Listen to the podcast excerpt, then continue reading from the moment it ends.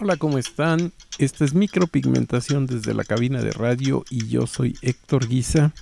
Este podcast es dirigido a todas las personas que están relacionadas con el arte del maquillaje permanente, la micropigmentación. Así que difúndelo, coméntalo entre todos tus amigos, tus colegas, les es de gran utilidad. Y hoy te voy a platicar algo que me llama la atención desde que entré en este negocio hace 26 años. Se trata de una relación cercana entre lo que en ese entonces se llamaba ondulado permanente de pestañas, luego el tinte de pestañas y hoy han cambiado los nombres y se llama laminado y lifting. ¿Qué relación tenían estos con la micropigmentación? Nunca le encontré una lógica. Hoy vamos a platicar de ello. Y fíjate que al parecer todas las mujeres, tanto las que son muy famosas como las que son normales, expresan constantemente un deseo de querer lucir unas cejas perfectamente formadas. Es por eso que los técnicos profesionales que se llaman cejistas han ideado tratamientos que mejorarán el aspecto justamente de las cejas buscando que duren más que con los tratamientos aplicados de manera casera. Y uno de esos tratamientos es un cambio de la configuración de sus cejas que hoy se le ha llamado laminación o también conocida como el laminado, da a los vellos naturales de las cejas un cambio de dirección. Lo que busca el artista es levantarlas y darles una apariencia que refleje más vivacidad en su mirada. Esta laminación es un procedimiento semipermanente, es decir, no creas que ya porque te hicieron una elevación, un cambio de dirección de los vellitos de las cejas va a quedar para siempre así y se va a aplicar mediante soluciones químicas que van a hacer que se fijen en la posición que estás buscando que queden. Todo esto de acuerdo también al gusto, a la recomendación que le has dado a tu clienta. Así también pueden controlar cejas que son rebeldes, que es una queja frecuente, sobre todo no tanto en micropigmentación, pero sí en los salones de belleza. Cejas desordenadas. Lo que busca la dueña de este tipo de cejas es crear una ilusión de que tienen un mayor volumen y que están dirigidas de una manera estética, bonita. Pero, ¿qué son las cejas? Bueno, pues es uno de los tipos de vello que hay en el cuerpo y que, huelga decirlo, sabes dónde se encuentran, pero como todo pelo, como todo vello, van a estar constituidas de tres capas. El pelo consta de una cutícula, una corteza y una médula. Es decir, que cada pelito va a tener tres áreas de fuera hacia adentro. Y justamente en la más interior, que es la llamada médula, ahí existen unos enlaces de dos átomos de azufre y estos se llaman puentes bisulfúricos. Esos puentes bisulfúricos, su función es mantener la estructura del pelo como lo tienes desde el nacimiento. Hay personas que tienen el pelo lacio, lacio, otras que lo tienen ondulado y otras que lo tienen francamente rizado. Esto es debido al acomodo que tuvieron los puentes bisulfúricos desde la formación en el feto. También pues, el pelo va a tener tres tipos de fases para su desarrollo. La primera se llama fase anágena. Aquí el crecimiento del vello se empieza a dar con una duración de 90 hasta 105 días. De ahí pasa a una fase que se llama catágena, en donde hay un descanso, no hay actividad.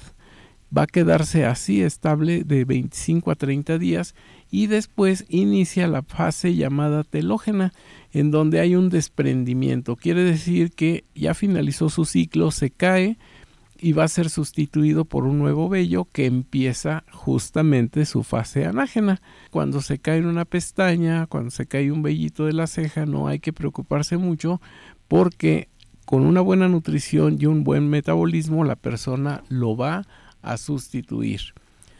Surge ahora una pregunta que es recurrente en nuestro campo, que es el maquillaje permanente. ¿Hacerme un laminado antes o después de la micropigmentación? Bueno, aquí podemos afirmar que si es antes, debe de ser hecha como mes y medio previo o hasta dos meses para que lo luzca. ¿Qué quiere decir? Que pues si ya está pensando en hacerse una micropigmentación y quiere lucir su laminado, debes de saber que todo proceso de micropigmentación va a terminar con la apariencia de la organización que le brinda justamente el laminado. Esto nunca lo debes olvidar. Por lo tanto, si es después de la micropigmentación, la recomendación que hacemos es que sea de una, dos o hasta tres semanas posteriores al retoque.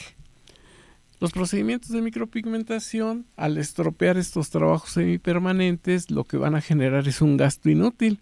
Y entonces la modelo pues se va a sentir afectada porque ya pagó y resulta que no le duró ese laminado. ¿Qué pasa si se micropigmenta recién se aplicó el trabajo? Hay remanentes químicos que pueden afectar el proceso de sanado de la herida y probablemente puedan ser un factor que influye en una infección.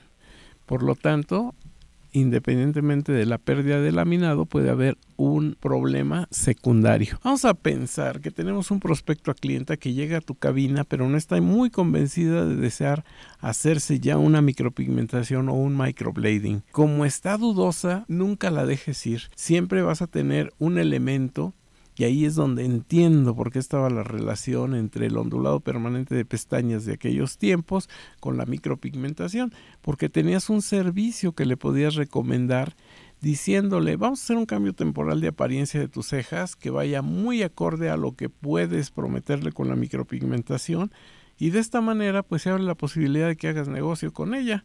Por lo tanto, pues algo que te recomiendo es aprender a laminar, a entintar las cejas e incluso hoy hay otra opción que es el tinte de henna. Estos procedimientos no son invasivos, no hay traumas en la piel y no vas a requerir prácticamente ningún tipo de cuidado posterior. La pregunta sería, ¿cuánto dura? Los resultados de este laminado pueden durar entre 6 y 8 semanas dándoles un cuidado apropiado. La duración va a ser variable en cada persona porque en algo depende el ciclo de crecimiento individual del vello de sus cejas. Ahora, para conservar el aspecto levantado de estos vellitos, hasta que crezcan naturalmente, es importante que el cliente siga una rutina que tú le vas a recomendar para mantenerla y cuidarla posterior al procedimiento. Te preguntarás qué es un laminado y qué es un tinte de cejas. Bueno, el tinte va a añadir color y profundidad a las cejas y es una manera rápida y fácil de hacerlas un poco más oscuras y va a colorear este vello pero al mismo tiempo puede teñir un poco la piel que está debajo del vello. Por lo tanto, puede obtenerse un efecto adicional como de sombra o de saturación. Si estás viendo el cambio y la fijación de la posición del vello, cuando tú le platicas de qué se trata el entintado, esto va a hacer que la modelo experimente una transformación muy bonita, muy estética de sus cejas. Este trabajo también está muy recomendado para la gente que tiene los vellitos muy claros y finos. Acuérdate que también en etapas menopáusicas las señoras pierden mucho vello. Sus cejas se pueden ver muy ralas. Tú les vas a dar un nuevo look, las vas a levantar, las vas a laminar, les vas a dar un poco de profundidad y de definición. Te preguntarás también, cómo es el tratamiento de cambio de las cejas. Este tratamiento se ofrece mediante la estructura de kits que ya vienen preelaborados pero son para uso profesional. ¿Cómo se hace? Te preguntarás. Tenemos tres tipos de lociones. Hay una loción que, ¿te acuerdas que te platiqué de los puentes bisulfúricos?